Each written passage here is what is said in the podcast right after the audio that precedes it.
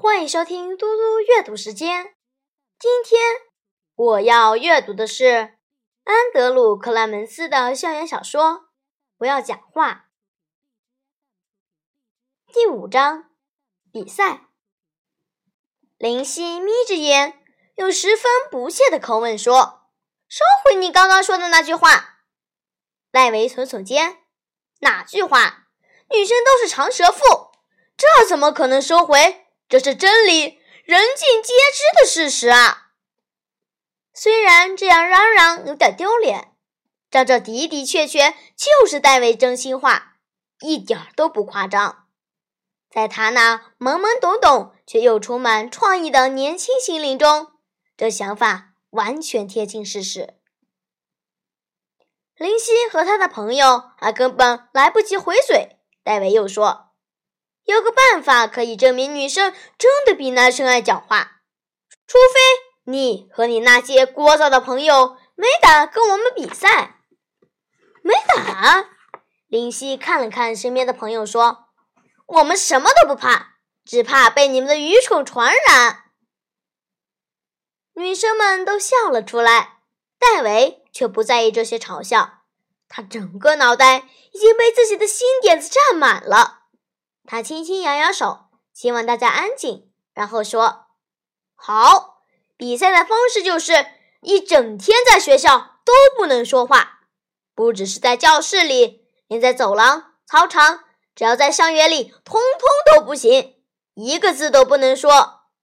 这场比赛是男生和女生的大对决，说话最少的就是赢家。”林夕皱起了眉头。一个字都不能说吗？在学校里面呀，这不大可能吧？现在戴维可占到了优势。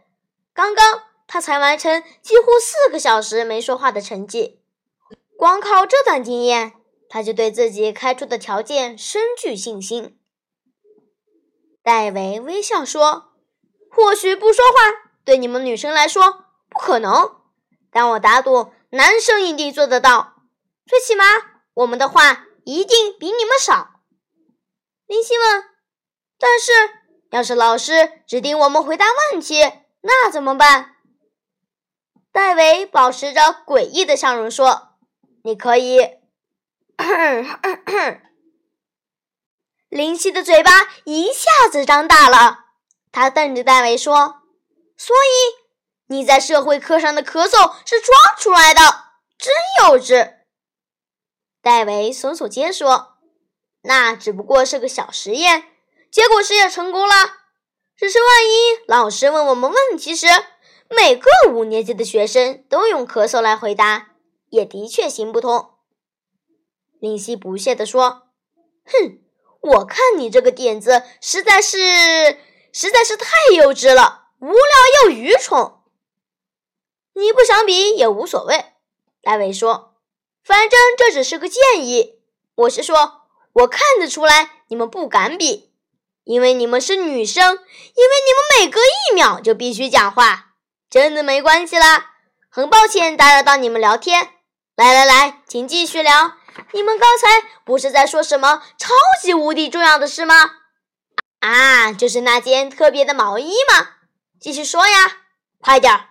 你们女生爱怎么说就怎么说，尽管说。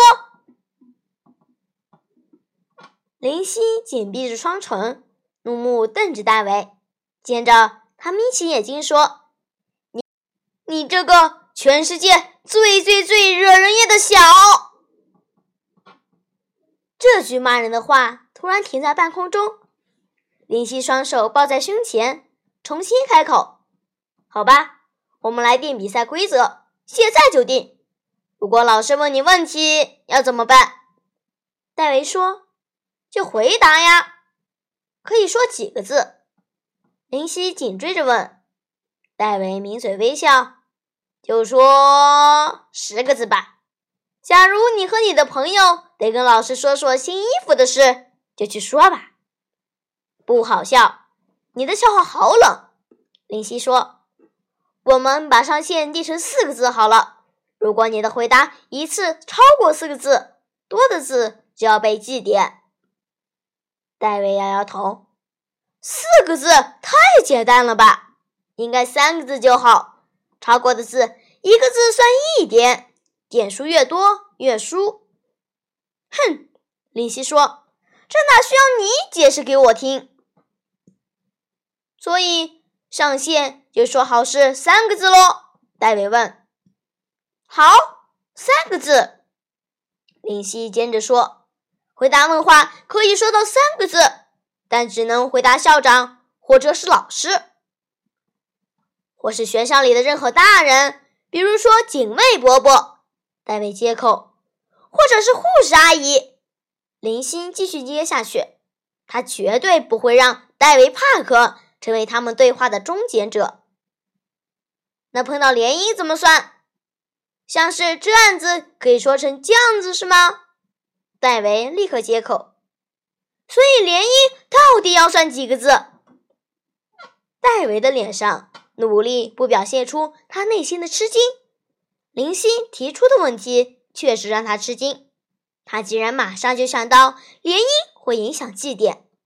不过呢，戴维也对自己的表现很满意，因为他马上就找到问题来响应他。于是戴维说：“如果你去查字典，找得到‘酱’这个字吗？”林夕说：“当然有这个字。”那好吧，这样只可以算一个字。戴维停了一下，说：“还有别的问题吗？”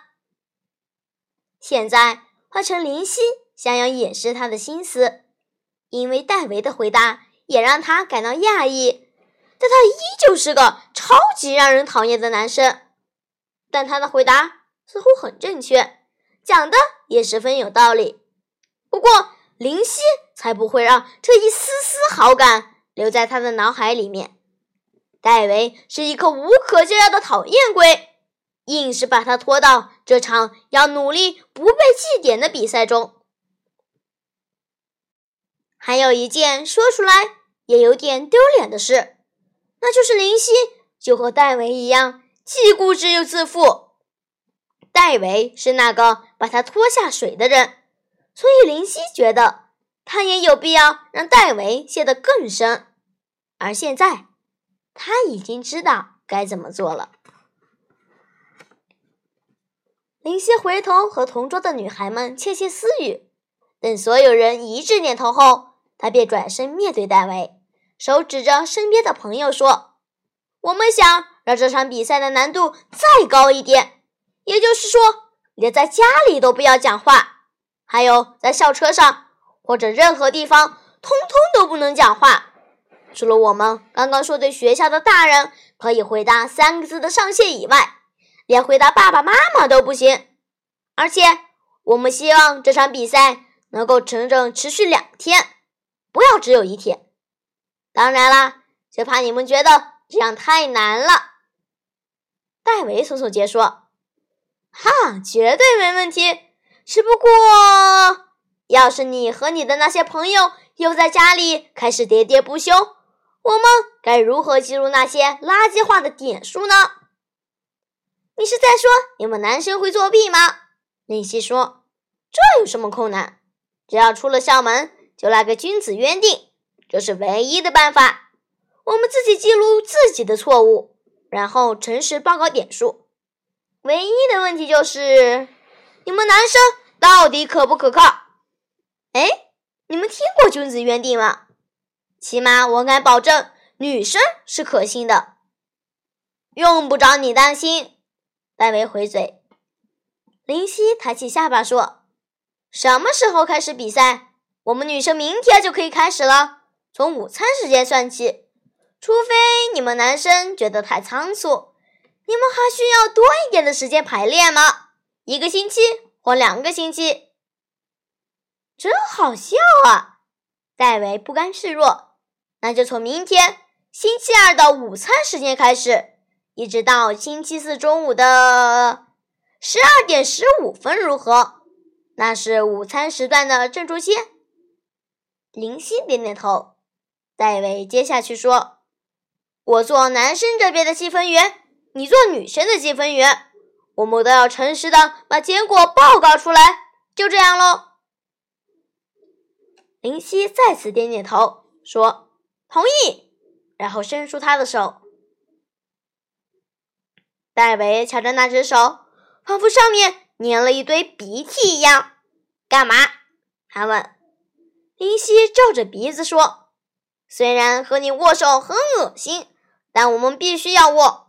我得确保你不会临阵脱逃。”戴维当然握了，只是一握完，立刻将自己伸出去的那只手放在裤子上面擦了又擦。在旁见着这场握手大典的五六个男生全都笑翻了。就在戴维。和几个同桌的男生埋头讨论时，林夕也转身和同桌的女生讨论了起来。比赛就要展开了，谢谢大家，我们下次再见。